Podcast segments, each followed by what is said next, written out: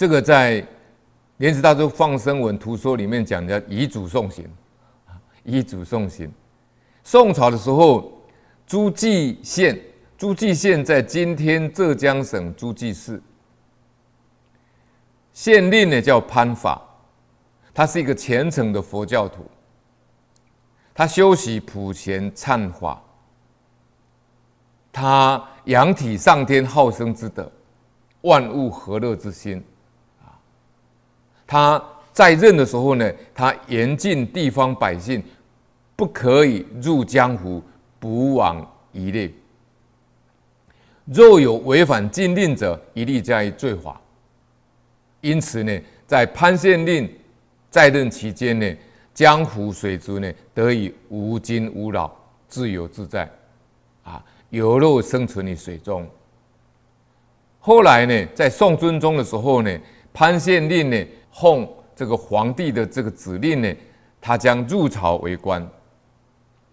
那么，在宋真宗景德四年的十月十号那一天的晚上，潘县令呢，他做梦呢，梦到江河中的数万条鱼类哀嚎哭泣，说到呢，长者要离开本地，我辈不免要遭受烹杀了。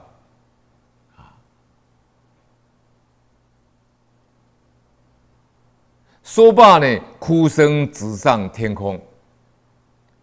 潘县令醒来觉得很奇怪，他就写了一篇文章呢，叫《梦鱼记》啊，《梦鱼记》。丁蜀后来接任的县令也能保护水主。当潘县令临走的时候，江湖水中呢，忽然发生一阵很大的悲嚎的声音。好像呢失窃的宝藏，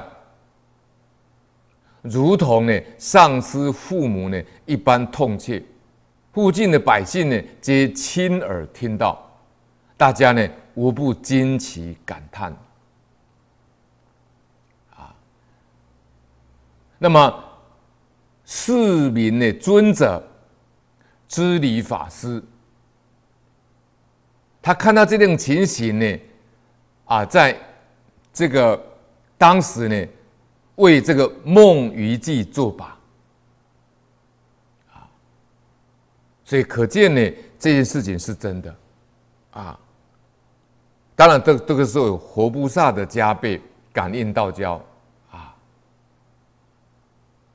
这个潘县令真的是万物与我一体的，他真的做到这个境界了啊。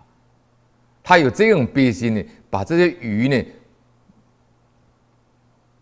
像当做自己的亲人一样啊，所以释明尊者呢，就为这个梦遗记作答呢，说在《释明尊者教行录》里面卷一，而且编入藏经呢，在大正藏四十六册啊，